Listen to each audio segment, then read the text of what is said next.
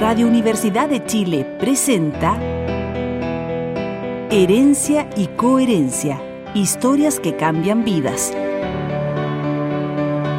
Un programa del Centro Desarrollo Sistémicos Cerval. Conduce Susana Muñoz Aburto. Buenas tardes amigos, darles la bienvenida a un nuevo programa de Herencia y Coherencia, historias que cambian vidas. Es un programa realizado por Cerval y transmitido por la Radio Universidad de Chile y por nuestro canal de YouTube Cerval Centro de Desarrollo Sistémicos.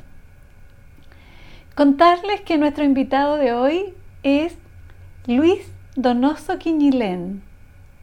Él es profesor de educación física y desde el año 2013 es docente y coordinador extraescolar del Liceo Capitán Ábalos de la Pintana.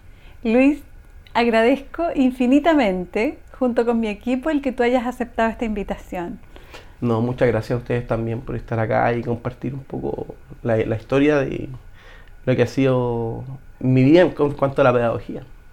¿Y cómo, ya que entraste de lleno, cómo es que nace este, esta pasión por la pedagogía? Pucha, esto nace muchos años atrás, yo estaba en séptimo básico y fue a través de un profesor. ¿Ya? Que yo cuando estaba en séptimo básico llegó, lo voy a mencionar, eh, Juan Pablo Palomino Mandiola. Juan Pablo Palominos Mandiola. Sí, y este profe llegó muy joven, llegó quizá habrá tenido 24, 25 años. Y recuerdo que le digo estaba en séptimo básico. ¿Profesor de qué era? De educación física. De educación física, ok. Y él llega a la asignatura eh, y llega como con todo un, un, sistema nuevo, como un sistema rejuvenecido en ese tiempo. Y nos muestra muchos aspectos de la pedagogía. Y yo me hice muy amigo de él por el deporte. Ah, eh, partimos una relación de profesor y alumno, pero después nos empezamos a involucrar un poco más. Y llegamos a ser amigos hasta el día de hoy. Oh.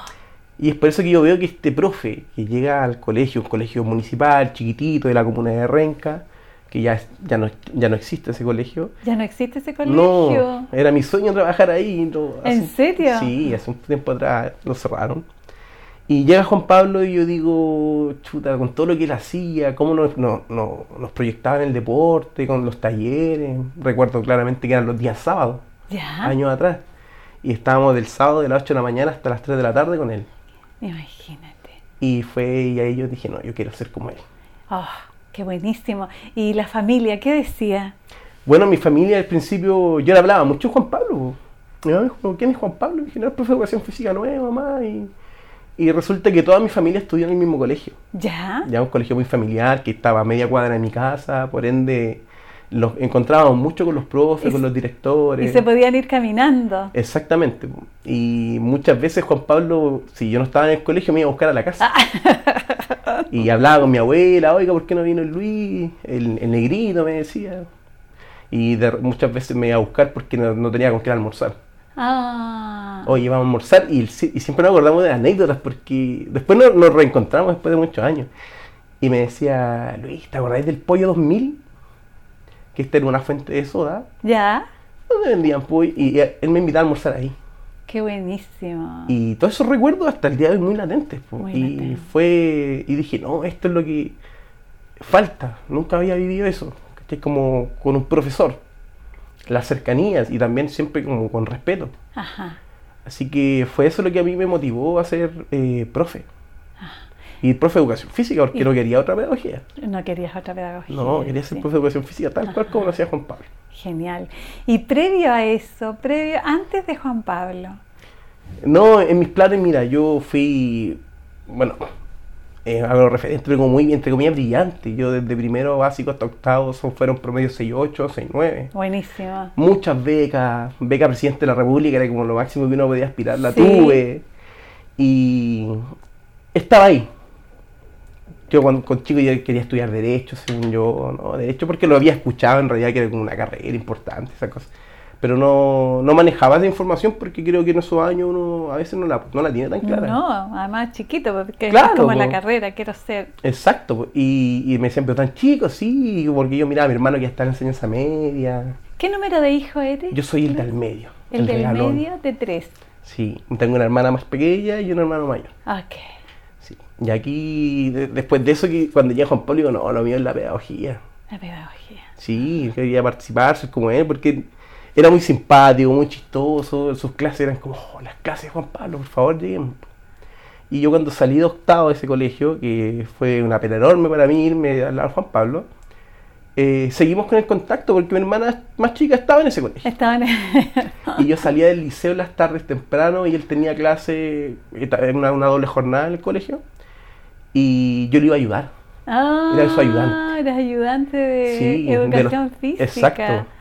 Y Juan Pablo me, me dejaba a cargo, porque esto era tan chiquitito el colegio que teníamos que cruzar a un club deportivo que tenía una cancha. Ya. Y yo lo iba a ver a ese club deportivo y, y me ayudaba, me decía como hacer calentamiento con los niños, y siendo yo igual chico. Chiquito. Sí, Así que yo fui hasta tercero medio, que él estuvo ahí en el colegio, fui como su ayudante y fue porque lo quería ver, sin, sin embargo. Y ahí después no, hubo un tiempo como que no nos dejamos de ver. Yo me voy a la enseñanza, eh, terminando enseñanza media, él ya no estaba en el colegio, en ese tiempo no estaba el Facebook como tan, tan de moda, no teníamos el contacto a través de teléfono. Y por casualidades de la vida, pero esto de verdad que fue algo muy lindo, yo estaba preparando mi tesis. Ya. ¿Y en qué fue la tesis? Mi tesis fue en, acti- en actividad física, en los- tiempos que uno destinaba para actividad física. ¿Ya? Lo hicimos a través de un cuestionario internacional de actividad física, el IPAC, que determinaba cuánto tiempo uno se movía durante el día a través de cuestionarios. ¿Ya? Y ahí resultaba que lo, lo- lo que nos arroja la tesis es que hay gente que pasaba más de 12 horas en el día sentada. Ajá. ¿ya? Y esta tesis se, se realiza en la universidad, ya la estamos terminando, y justo como que entré a Facebook. Ya estaba Facebook. Ya ahí. estaba Facebook ya en, en- en el 2010 y busqué a Juan Pablo. Se me ocurrió buscarlo porque me acordé Pablo de Juan Pablo Palomino. Palominos. Exacto. Y lo encontré a través de Facebook y le dejé un mensaje. Y resulta que él me contestó al tiro. Me dice, Luis, sí, oh, negrito, ¿cómo estás? Y empezamos a conversar. Y yo como, me emocioné mucho, estaba con mucha pena y le digo, Juan Pablo, me dijo, ¿qué estás haciendo ahora? Y dije, Juan Pablo, estoy haciendo mi tesis. Qué bueno, y siempre tuve, tuve fe, Luis, ¿en qué estás? Y le dije que estoy preparando mi tesis de profe de educación física. Porque quiero ser como tú. Y Juan Pablo me decía, estoy llorando. Oh, Y yo en la sala lloraba, lloraba, dos, en su casa lloraba. mm, emocionante. Sí, porque fue un momento como bien bonito de encontrarnos como cuando ya estaba terminando mi proceso de pedagogía, encontrarme con él. Es como, fue como un mentor. él. Sí, es mi padre pedagógico, es tu Pablo. padre pedagógico, sí. Y nos encontramos, eh, logramos tener contacto, empezamos, eh, trabajamos juntos un tiempo. Mm, Eh, y está un momento bien importante de mi vida, así que hasta el día de hoy yo soy amigo de Juan Pablo. claro. Conozco a su familia, a sus hijas, a su esposa, Ajá. y coincide mucho si esto de verdad es bien cíclico. Yo cuando me... Mire, sí, todo ha sido importante Juan Pablo en mi vida. Cuando compré mi casa, eh, me fui a vivir a la comuna de Padre Hurtado. Ya. Y hablando a través de teléfono, digo, "Oh, Juan Pablo, me compré una casa. Ay, qué bueno, Luis, ¿dónde? Padre Hurtado. Ah, y ahí después seguimos hablando. Y un día estaba en mi casa, estaba mi abuela que estaba viva aún, que también lo, lo quería mucho Juan Pablo, y me llama por teléfono. Y estaba toda mi familia en la casa. Me dice, hola Luis, ¿cómo estás? Hola Juan Pablo, súper bien. ¿Dónde estás? Le digo, en mi casa, para Padre Hurtado. Y me dicen, ¿qué calle es la que vives tú? Yo le digo, en tal calle, en San Ignacio. ¿Pero qué número? Me dice. Tal número. Me dijo, sale. Y yo salí de mi casa y él venía caminando. Ay, qué potente. Y le digo, Pablo, la ¿y dónde está? Y me dijo, eh, mi hija- el- un primo, o sea, un primo de mi esposa, se compró casa un, Un poco, poco más más allá. allá. Y eran, éramos, de hecho, yo al, al Diego lo conocía, jugábamos juntos y todo. Y nos encontramos también ahí. Y justo el día que ya estaba como, llevaba como, ¿cuánto? Tres días en la casa. Qué potente. Por eso, todo, todo eso ha marcado mucho mi vida. pura sincronía. Exacto. Sí, sí. muy Y ahí parte esto y yo di- dije, no, yo estoy... eh, siempre lo dije, yo quería ser profe como Juan Pablo y, y hay muchas cosas que imité de él De más. hasta el día de hoy. Así que. Juan Pablo, mi padre pedagógico... Padre pedagógico. ¿Y tu padre biológico? No, mi padre ausente. Padre, Padre ausente. ausente, sí, él... El señor Lo conocí, lo conocí, Sí. pero finalmente no, no, no generamos una relación, porque yo lo conocí a los 16 años, Ya. ¿ya? Eh, siempre supe dónde vivía. Mi mamá nunca me negó esa posibilidad. Me dijo Luis, y de, y de chico me dijo Luis, tú tomas tal micro y llegas a la casa de tu papá. Y después lo conocí y finalmente no, no generamos el lazo que se debía. Y optamos por seguir nuestras vidas sin ningún rencor, sin ningún, sin ningún problema. Logramos como conversar, sanar algunas cosas y continuamos nuestro destino. Pues quizás más adelante nos volvamos a encontrar. Quizás más adelante se Claro. vuelvan a encontrar. Así que, madre soltera con tres hijos. Así que estuvimos ahí súper súper bien, pero siempre estuvo la imagen. Porque lamentablemente hay veces que a uno le niegan conocer a tu papá por X motivos, porque finalmente son problemas de adultos. Es uno más chico. ¿Cierto? Pero mi mamá siempre me dijo: Este es tu papá, él vive acá, tú puedes llegar. Conocí a mi familia por parte de papá, eh, tengo contacto con primos aún, pero con mi papá fue como. Como un señor Exacto. que pasa por tu vida. Así es. Ajá. Y bueno, tengo una imagen paterna de él, o sea, de, de mis tíos que son realmente mis papás, los que estuvimos.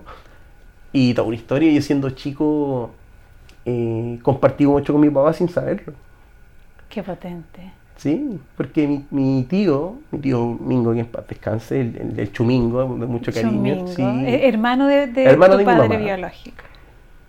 eh, me llevaba mucho a la cancha, el día domingo, el día sábado, a jugar. Y, y en la cancha estaba mi papá porque pertenecían al mismo club. Oh, Pero él nunca me dijo Luis tu papá, porque era un acuerdo que tenía con mi mamá. Porque cuando yo tuviera la, la instancia de conocerlo, lo iba a conocer. Pero ¿Y como cómo se llama tu papá? Alberto. Alberto. Alberto Donos. Ok. Que en algún momento casi me llama Alberto.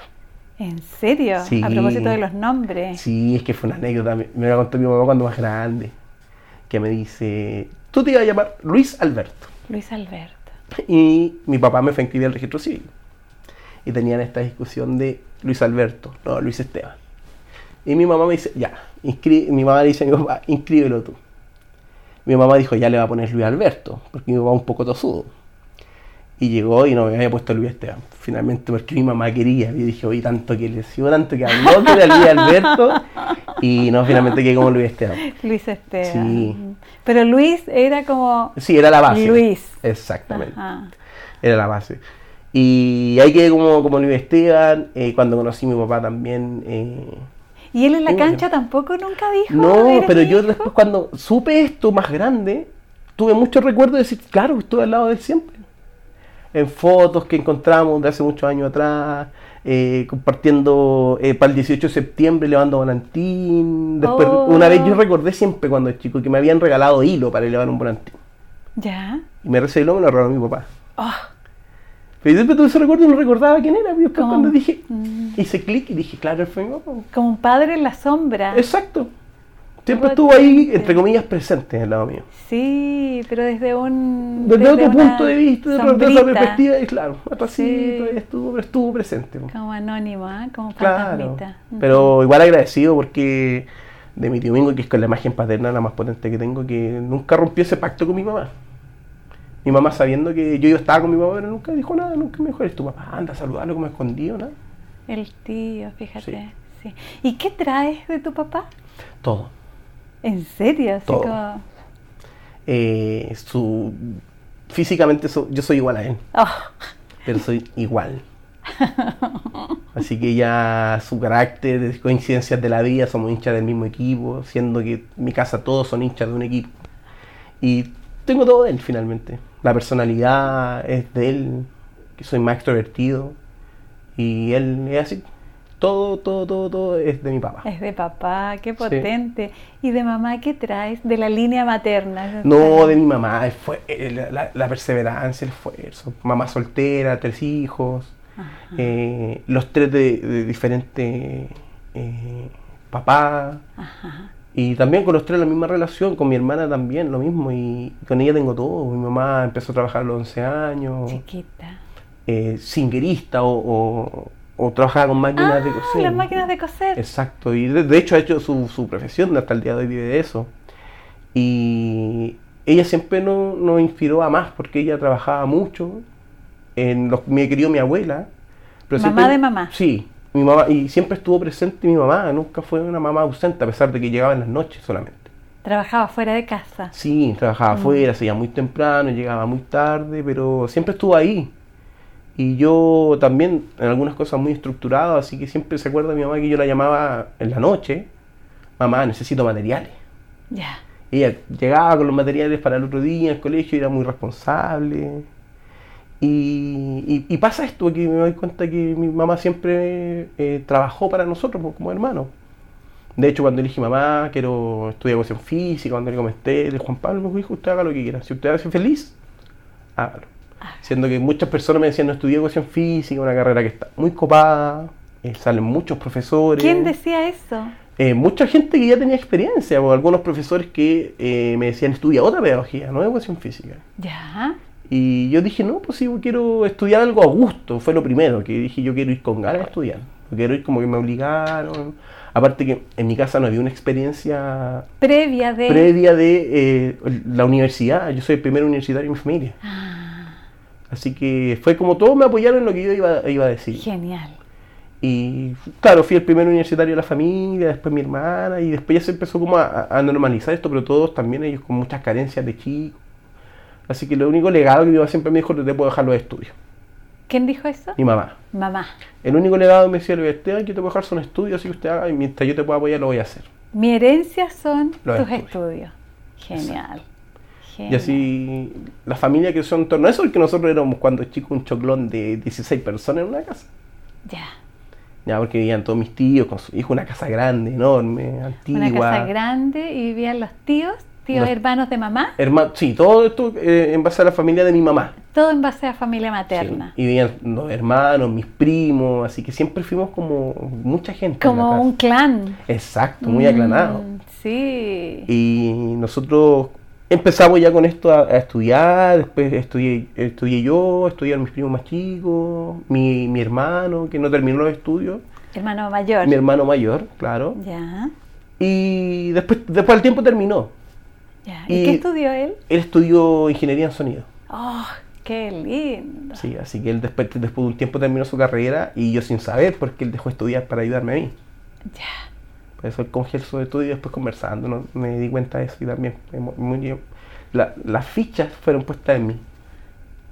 Tremenda responsabilidad. Sí, pero nadie me la nadie, Nadie na- la- nadie me sumó esta Claro, carga a la mochila, sino claro. que después conversando fue "Yo, me pasó esto. También así es como esta, esto de, de hacerlo silenciosamente. ¿ah? Exacto. Es como Sin es- interesante. y sin esperar nada a cambio. Sí, por eso, puedo- por eso es interesante a propósito de- del hermano que estudia ingeniería en sonido, viste que todo es silencioso, que como, Claro. qué bonito.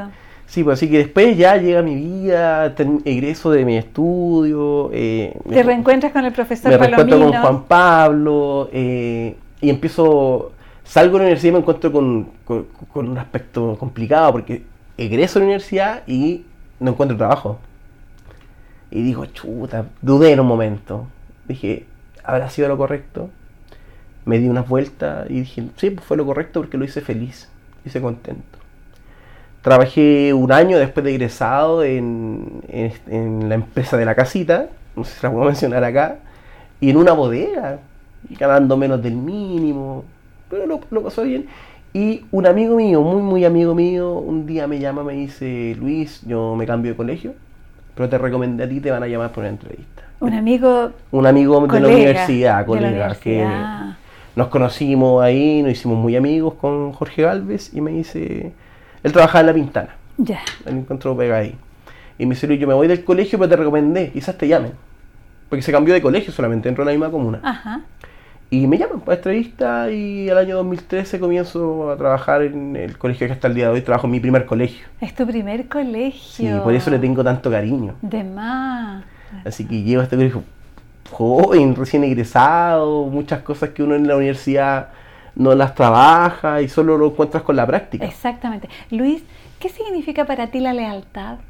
Ay, para mí es, un- es fundamental. Es fundamental porque esta lealtad, tú como me dices, el concepto de lealtad, lo conozco de chico. Lo viví con mi tío que nunca defraudó a mi mamá en decirle cosas. Eh, lo conocí con mi, con mi familia, con mi hermano que también me ayudó pero no me dijo nada. Así que para mí un, un pilar fundamental. ¿ya? Porque es súper importante ese concepto y, y- y lo trabajamos día a día porque uno... eh, hay cosas que depositan en ti, hay una confianza. La confianza. Claro. Ajá, Y a partir de eso yo no puedo después negar de dónde salí. perfecto. Así que me voy con ese concepto de, de lealtad, de seguir con mi familia hasta el día de hoy, Ajá, sin, como lo dije anteriormente, sin esperar nada a cambio. ajá, Porque uno podría decir, te di los estudios, ahora sí que me toca descansar y comprarme una casa, comprarme un auto. claro. Jamás ha sido así mi familia. Me entregaron las herramientas para yo desenvolverme en la sociedad, para yo concretar y tener mi propia familia. Perfecto. Así que por eso cada vez que uno puede o yo puedo, estoy con mi familia y nos organizamos para estar todos juntos y contentos, pero todo el trabajo que hubo nunca fue como esperando algo. No era transacción. No, Era vínculo. es- escucho mucho a veces que no, que estudian obligados porque te obligan, no sé, a estudiar una carrera más conservadora, quizás derecho, medicina, porque la familia tiene una trayectoria en cuanto a eso. Y después tiene que ser como una vuelta de mano, así como, oye, te di los estudios, así que me toca que me mandís de vacaciones como papá y, y esto nunca me pasó a mí. pues.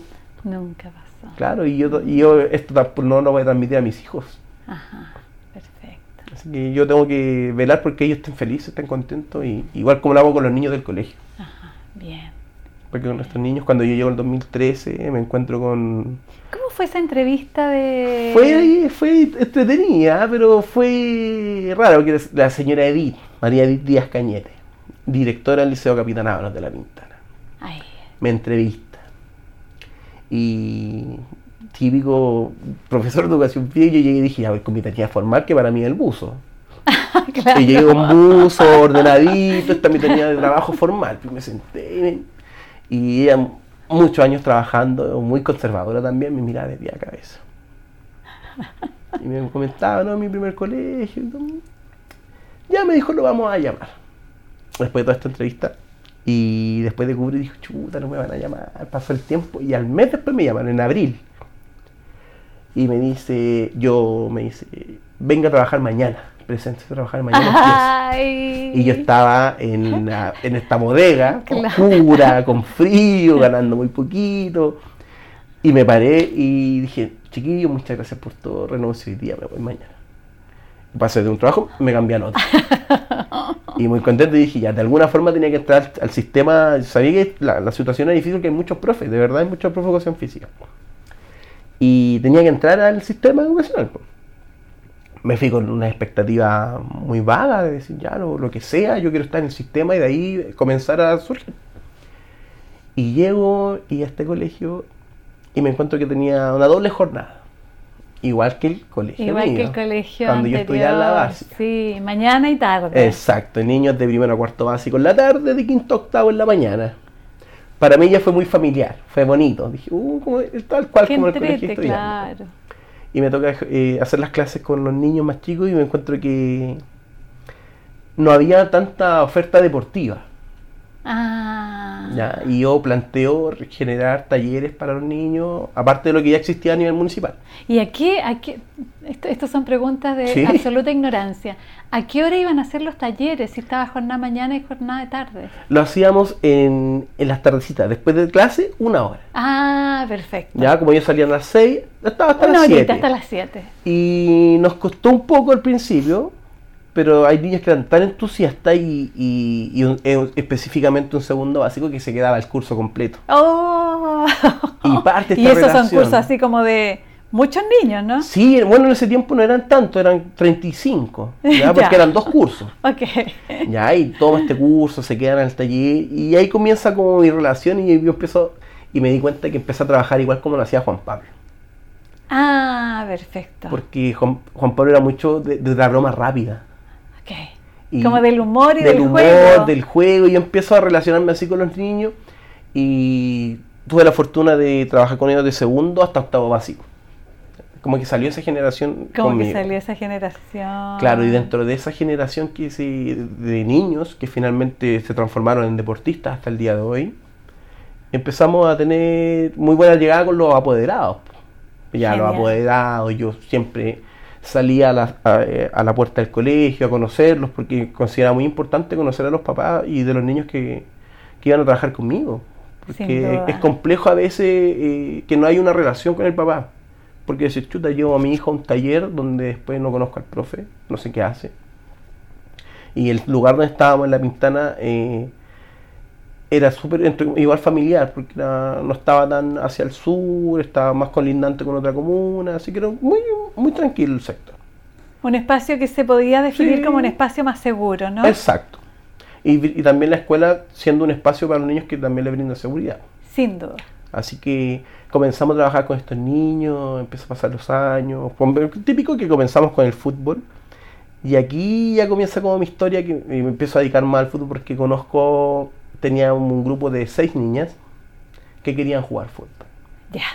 Así como de chiquitita. Chiquititas, de segundo básico. De segundo básico. Y los niños no las dejaban. po. No, porque es más tradicionalista, ¿no? Exacto, y no, que las niñas con las niñas. Con y yo les digo, no, chiquillos, jugamos todos juntos y compartíamos, jugábamos y se empezaron a acostumbrar. Y empezamos a trabajar mucho también con el respeto, porque al principio los niños no medían su fuerza. Y empezamos a, a hacer esto porque no queríamos algo tan sexista. ¿Ya? Y empezamos a crear como un ambiente de, de deporte y de iguales. Claro. Qué ¿ya? potente. Y para respetar por sobre todo a las niñas que si bien en ese tiempo estaban recién aprendiendo, los chicos ya tienen un bagaje por ser niños. O sea, vienen llevados a la cancha desde la cuna. Desde la, exactamente. Así que comenzamos con estas niñas y empiezan a crecer y, y seguían participando. Y seguían participando. Después hay un cambio eh, de- eh, administrativo que finalmente bajan a un curso el nivel y quedamos con todos los cursos en la jornada de la mañana y nos quedaba la tarde libre. Y aquí empezamos a hacer talleres ya más extensos y participando con este mismo grupo de cursos que participaban de todos los talleres. De todos los talleres. De todos los y talleres. a esas alturas, ¿cuántos talleres ya tenían? Nosotros yo estábamos ejecutando talleres de ajedrez, ¿Ya? talleres de en el colegio de folclore, de danza, vóley, básquet, fútbol, balonmano. Ay. Que eso yo lo deportivo me encargaba yo. Ya. Y participaba muy integral, todo ese curso participaba de algún taller. ¿Y el resto de los profesores cómo se incorporó a todo esta, este movimiento? No, ellos súper bien porque finalmente los chicos por eh, participar del deporte, porque ya más grande empezaron a competir. Con los niños en cuarto básico habían competencias como para los más chiquititos dentro de la comuna y los niños por el- con el fin de poder participar era como, si ustedes terminan la tarea, pueden participar. Genial. Y eran los primeros en terminar. Y nos dimos cuenta que era un, un trabajo colaborativo que se podía llevar más allá.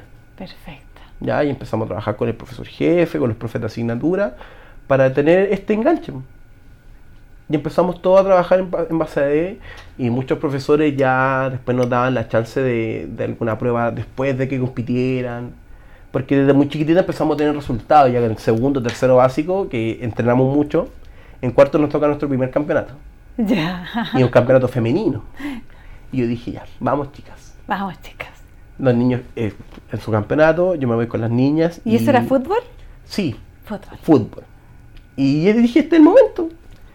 Y vámonos, va bien, ganamos este primer campeonato. Ganamos. Y claro, muy contento todo. Y empieza ya a generar como los primeros resultados, los cuales después van a desencadenar en un sinfín de resultados importantísimos que se los voy a comentar. Entonces, es- clave fue esto que, los, que el resto de los profesores se comenzara a flexibilizar en Sí, términos de la exigencia. súper, súper importante porque a veces los profes por eh, tener su asignatura, cumplir con los objetivos que nos pide a través del ministerio, eh, no, pues si me debe una prueba no puede salir. Se rigidizan, claro. Exacto. claro. En cambio en el colegio, como los niños les iba bien, estaban en deporte, sí, profe, llévelos, no hay problema. Ah, bien. Comenzamos a participar, ganamos nuestro primer campeonato con las niñas en cuarto básico. eh, ¿Y qué decían los padres de las niñas? Al principio complejo, Complejo. ¿ya? Porque hay apoderadas que no querían que jugaran sus niñas fútbol. Ah, Y un día, la, después de ganar este campeonato, dije, ya, aquí tenemos un semillero muy bueno. Nos toca quinto básico, otro campeonato, invitarlos a apoderados a la cancha. ya, Vamos al estadio, vea cómo juegan sus hijas. ya. También la- se incorporaron ellas. Sí, y las vieron jugar y, y una, una apoderada que es muy reacia que sus dos y dos hijas jugaban. Dos- Me dice, profe, eh, esto es lo que le gusta a mis chicas. Ok, Cuente conmigo a lo que sea. Ya. Comienza nuestra historia. Y acá comienzan los resultados. Comenzamos a tener ya entrenamientos más serios. ¿Qué Ya. son entrenamientos más serios? más técnico y táctico. Ya no era solo que los niños Ah. jugaran atrás de una pelotita o que compartiéramos un juego, sino que empezamos a trabajar eh, jugadas, aspectos físicos, a desarrollarlo un poco más. ¿Es como llevar el ajedrez a la cancha? Claro, lo empezamos, yo lo, lo empecé como a profesionalizar, Perfecto. ya para que se eh, fuera un trabajo serio, Sin duda. ya muy bien planificado, conversado con los colegas y se dan cuenta que en quinto básico con un campeonato, esto mire, se rige, nosotros nos regíamos para las competencias del IND, IND. el Instituto Nacional del Deporte, Ya, ya que está inserto en las escuelas de todas las comunas. ya. y nos dicen, nos hacen participar por categorías. ¿ya? Hay campeonatos femeninos para, de todos los deportes y en diferentes categorías para que vayan avanzando, Por edad. por edades, exactamente. Y cuando comenzamos a participar, eh, las chicas, como eran todas compañeras, cambiaban de categoría juntas. Ay, qué bueno. Y se transformó en un equipo muy sólido.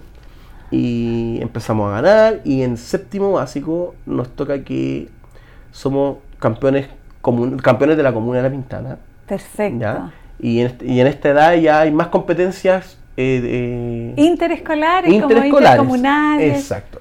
Nos toca representar a la, a la comuna de La Pintana como campeones de fútbol con las niñas. Y nos toca jugar con la, los colegios que componen la provincial Cordillera, que son eh, La Florida, Pirque, San José de Maipo, La Pintana y Puente Alto. Ok. Y cada campeón jugaba este campeonato. Ay.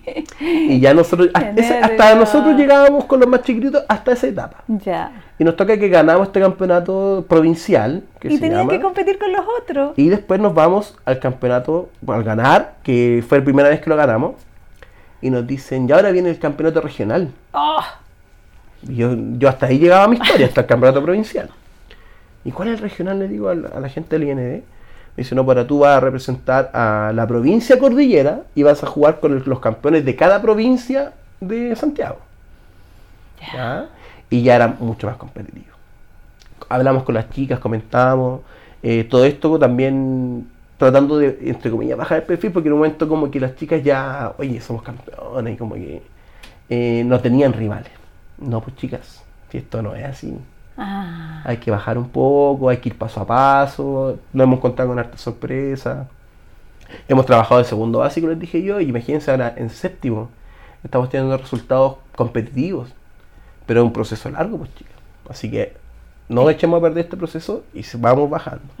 ¿Comprendieron el mensaje?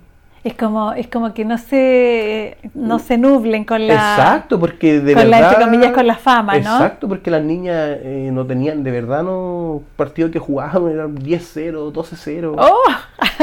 Porque eran muy talentosas. Eran muy pues, buenas. Sí, y, como trabajaron siempre juntas, se conocían mucho. Claro.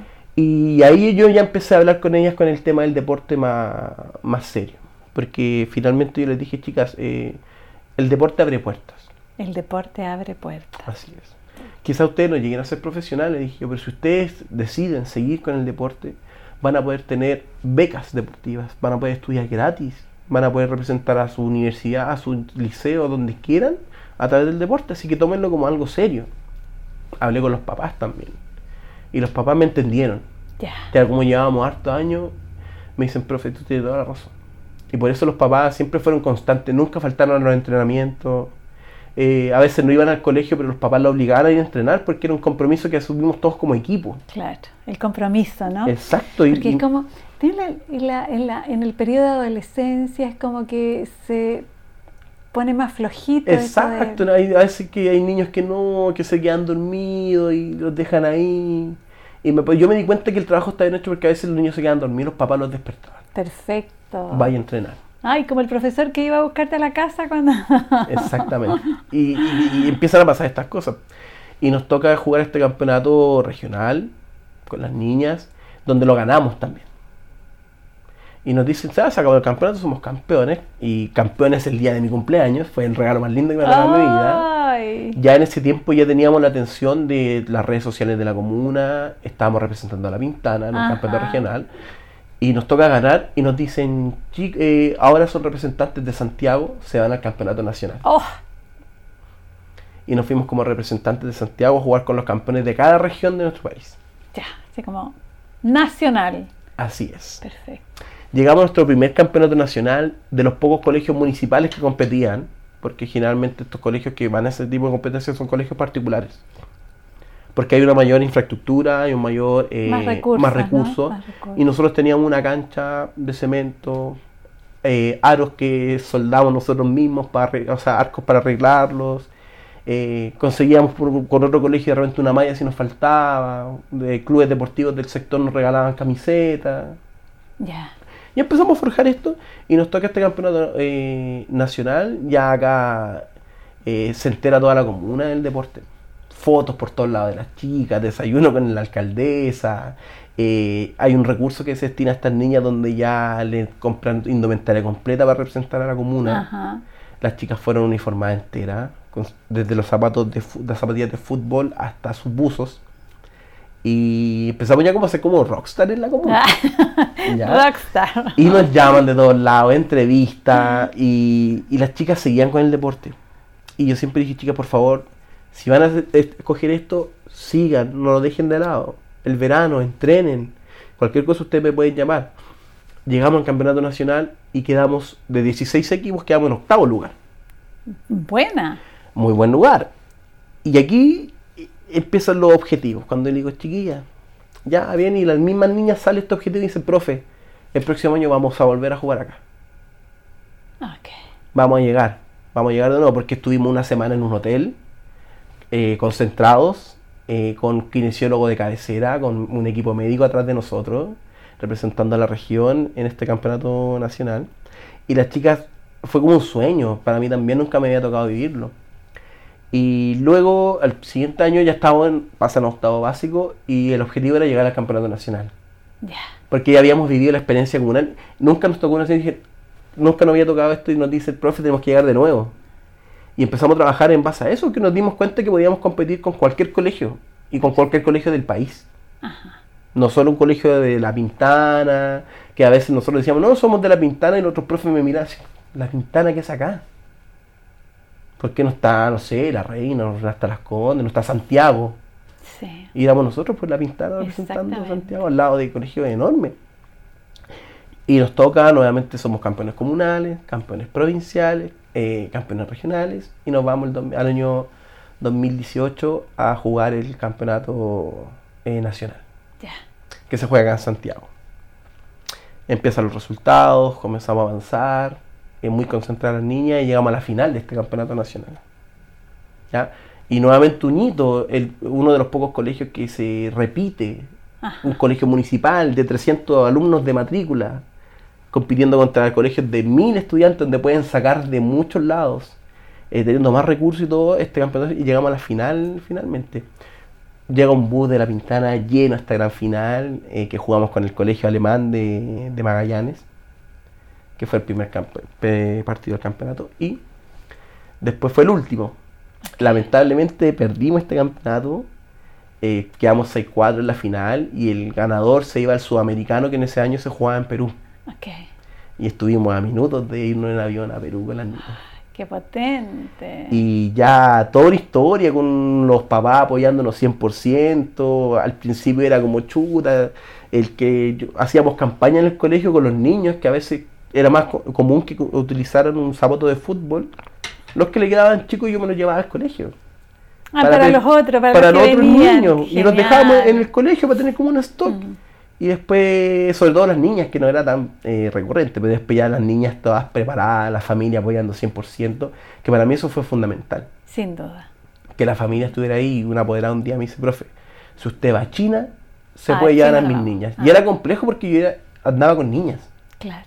Y el hecho de ser hombre es eh, ya puede haber una un distanciamiento.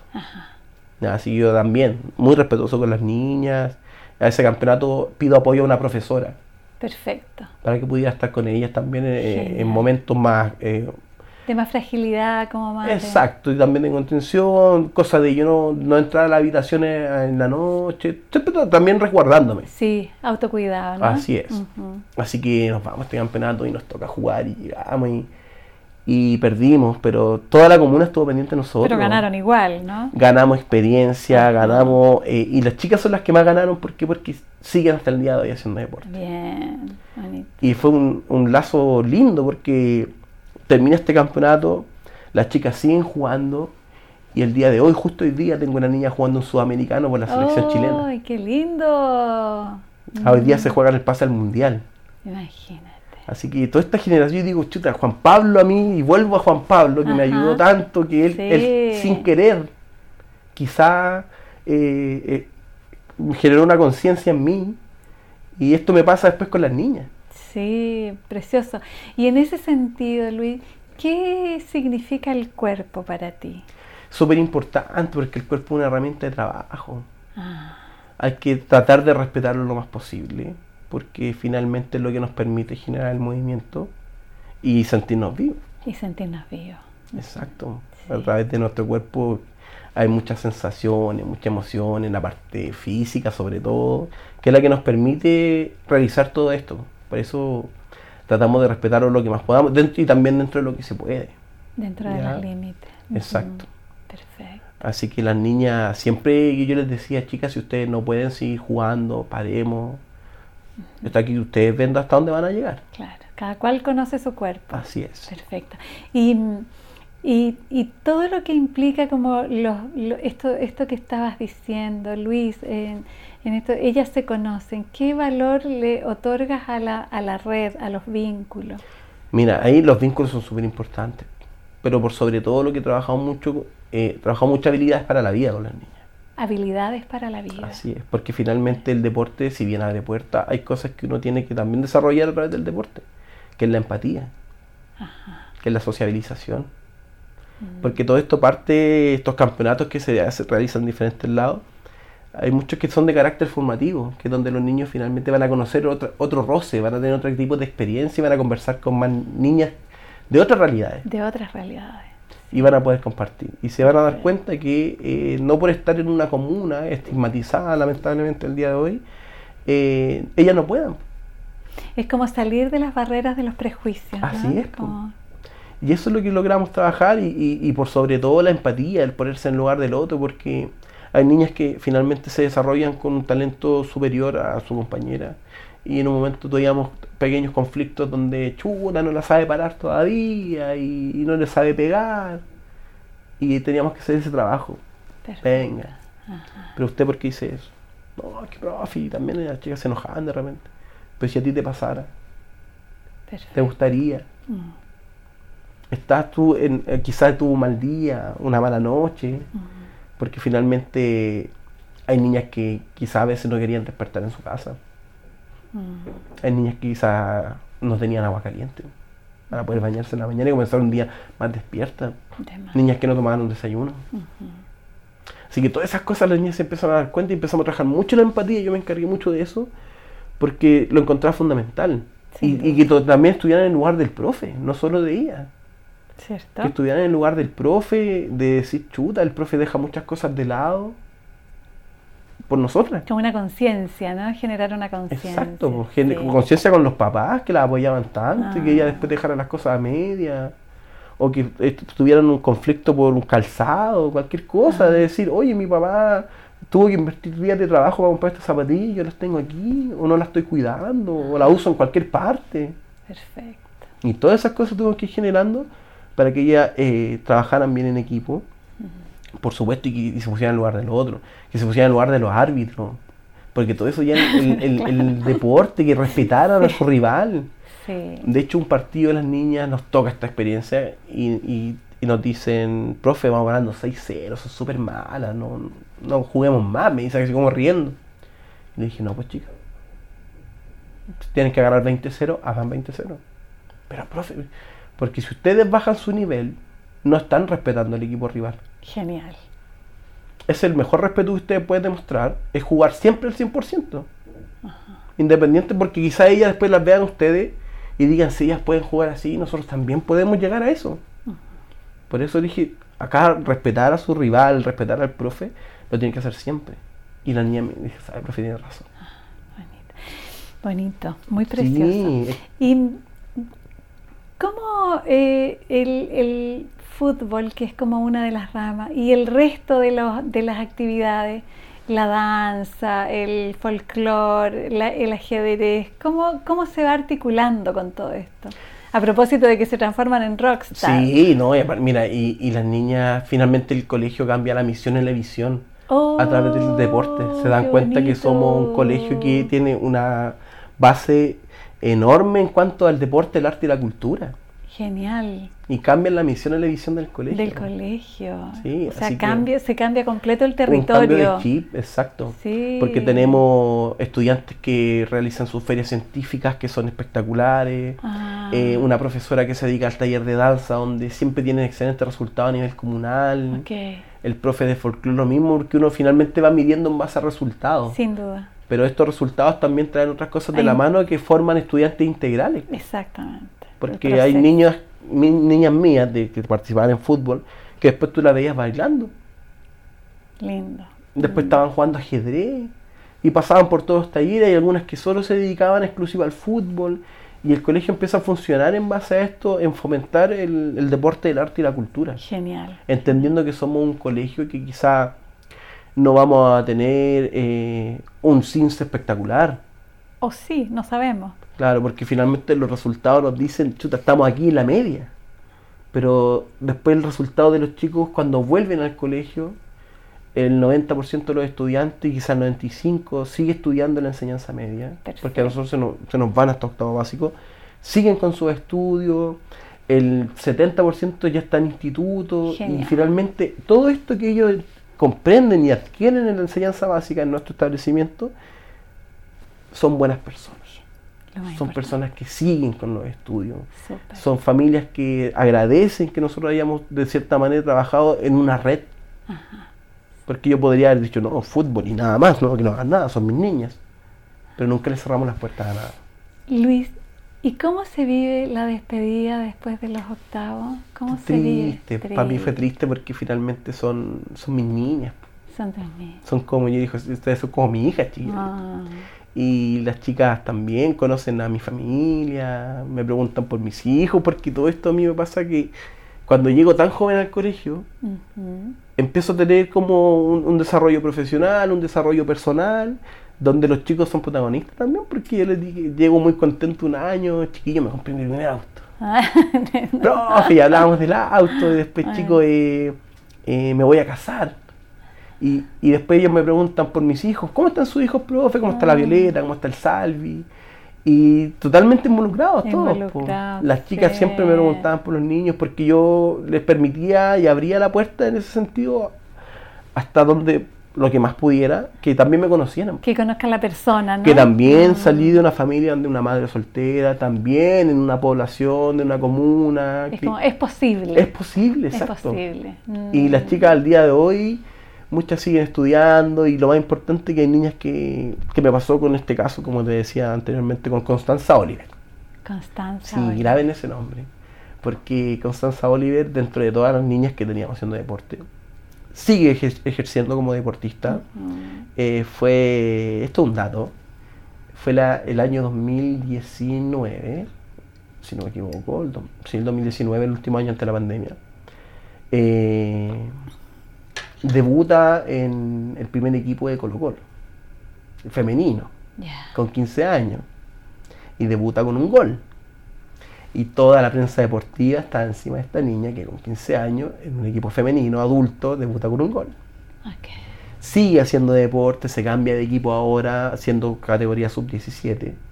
Se va a Santiago Morning y el día de hoy está jugando un sudamericano representando a, a su, a su comuna, deportista de La Pintana, que está jugando por la selección chilena.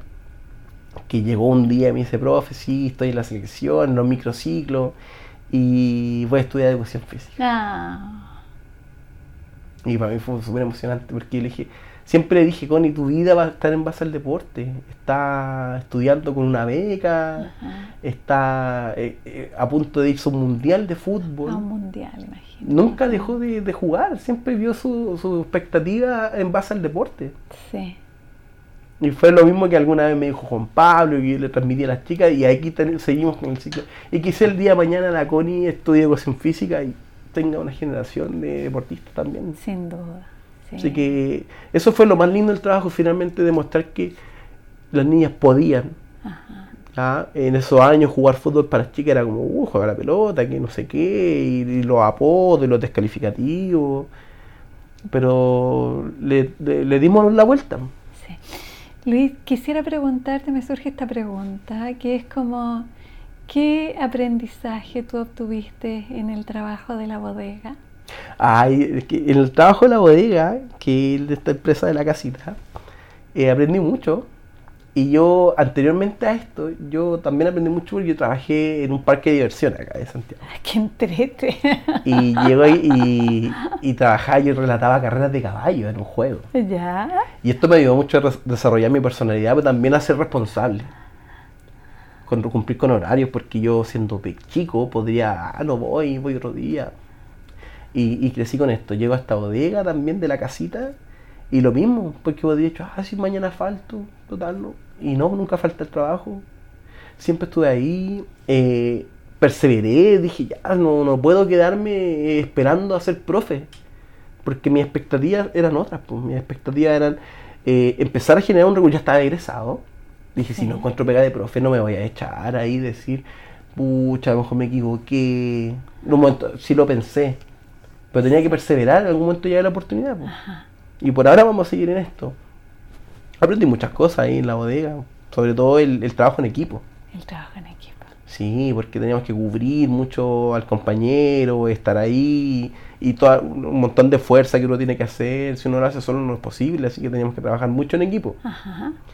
Y también pues quedo con muy lindo recuerdo porque hay cosas que se dan en este tipo de trabajos que son importantes. Una, que siempre tomamos desayuno juntos. Ah, claro.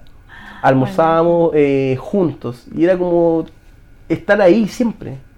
Nos conocí, yo trabajaba con dos personas más adultas que yo y, y trabajaba con un primo ahí. Pero siempre estuvimos como a par. Pero siempre yo respetando a los mayores, Claro. que son generalmente los que nos enseñaron a trabajar, a cumplir y, y- y ser responsables y ordenados. Muchas cosas como sí. que son muy propias del trabajo que se ejerce ahí. Hay que cumplir con tiempos, cumplir con demanda de stock y cosas así. Y esto finalmente, parte de mi vida se va basando en eso, en la experiencia, porque también cuando trabajé en este parque de entretenciones, eh, me dio mucho a desarrollar mi personalidad, acercarme mucho a lo que es la, la locución. Yo también, eh, hace muchos años, soy locutor de cada evento deportivo que hay en la comuna. Perfecto. Ya, así que me, tengo, me, me gusta mucho esto de, de la comunicación. Y algún día espero eh, poder eh, trabajar en la comunicación deportiva. Me gustaría. Como en relatar eh, Sí, me gustaría como estudiar un poco de periodismo deportivo. periodismo deportivo. Sí, me gusta, lo encuentro entretenido, me gusta esto de las cámaras, eh, lo encuentro genial y, te- y tengo la facilidad de comunicar. De comunicar. Sí. sí. Así que me gusta y, y está dentro de mis planes y dentro de mis metas profesionales algún día llegar ahí. Perfecto. Eh, nos quedan cinco minutos de tiempo y en ese tiempo, Luis, yo quisiera preguntarte por la vivencia de los duelos y la muerte. ¿Cómo, cómo vives el dolor y la muerte? A propósito de pandemia. Mira, de me, toca, digo afortunadamente, me toca la, la primera muerte en mi vida, es la de mi abuela, mi abuela fallece, pero es por enfermedades, y por tiempo, mi abuela no es, fallece a los 97 años. Ya, y fue algo lindo, logramos estar con ella. Sí me golpea más fuerte cuando eh, mi tío, el Chumingo, que te decía, que es muy cariño, mucho el- mi tío Domingo, eh, muere a través de un cáncer, o por un cáncer al estómago. Oh, Fue una situación muy corta, fueron tres meses que le dieron de vida y se cumplieron los tres meses y mi tío lamentablemente fallece. Y fallece día antes del el primer cumpleaños de mi hija. oh, Pero aquí se da esto que logro conectarme con él a través de un sueño y le pregunto, porque yo en un momento dudé en hacer el cumpleaños de mi hija y decir no, porque tengo... no, Mi esposa me dijo, tu tío Mingo, ¿qué es lo que hubiese querido? Estar en el cumpleaños. Hagamos este cumpleaños. Y un día eh, me conecto con él y me dice, y lo veo bien, porque él estaba súper bajo de peso y todo. Pero yo lo veo bien a él, En el sueño. en el sueño. Lo veo tal cual como lo vi siempre, cuando yo, como yo crecí con él. Y le digo, Chubingo, ¿fuiste al cumpleaños de la Viola? Y me dice, sí, negrito, muy agradecido. Estuvo muy lindo el cumpleaños. Mm, Y, y perdón que me emocione, pero despierto y dije ya. Misión cumplida, estuvo conmigo el, el Chumingo y está hasta el día de hoy conmigo. mm. Así que eh, eh, la muerte son las dos pérdidas que he tenido en mi vida. Mm, Pero me marcó mucho la de mi tío porque fue algo inesperado. sin duda. Pero eh, sé que está conmigo hasta el día de hoy. Tema. Y está atrás de todo lo que yo pueda hacer. Pero bueno, lamentablemente la vida es así, es que sí. Sí. Y es como el infinito valor de los sueños, ¿no? Así yo primera vez que me pasa eso. Nunca me Mm. pasó, no me pasó ni con mi abuela, que me crió, Mm, pero me pasa así con mi tío. sí, Y me ha pasado constantemente. Que logro darle, logro decir, chuta, está aquí todavía, sigue. Sí, finalmente la persona se va cuando uno la deja de recordar. Y hay muchas cosas que recuerdo hasta el día de hoy porque el- mi tío me las enseñó. Perfecto. Así que vivo, vivo así, me tocó con la pregunta, vivo la muerte lo más positivo posible. Como un ciclo, se acabó un ciclo. eh, hay cosas, lamentablemente, hay muertes inesperadas que uno no la espera. Mm, Pero se da ahí por algo y quizás cumpliste tu ciclo, cumpliste tu vida y mm. eh, hay que continuar porque de alguna u otra manera van a seguir estando presentes. Sin duda. Con la emoción y la pena que Sí, implican las partidas, sí. ¿no? Y sobre todo la de él, que fue Sí. marcó mucho mi vida. Sí, sí, bien. Bueno, Chumingo. El Chumingo, Chumingo. Es como- vamos a terminar esta entrevista con la presencia de Chumingo. Muchas gracias, Gracias a ti. Luis, por esta entrevista. No, gracias a ustedes por el espacio, por lo que hacen con su programa, quizá eh, no, nunca lo esperé, pero poder expresar esta historia que quizá a muchas personas le pasa, también a muchos profesores que han logrado sacar a niñas de un sector que están ejerciendo en otros lados, que puedan vivir a través del deporte.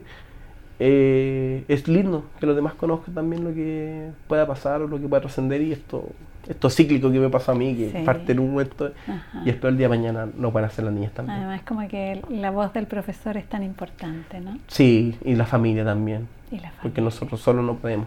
Siempre es importante que la ecuación, el profe trabaje de la mano con la familia. Perfecto. Gracias, Luis. Gracias a ti. Radio Universidad de Chile presentó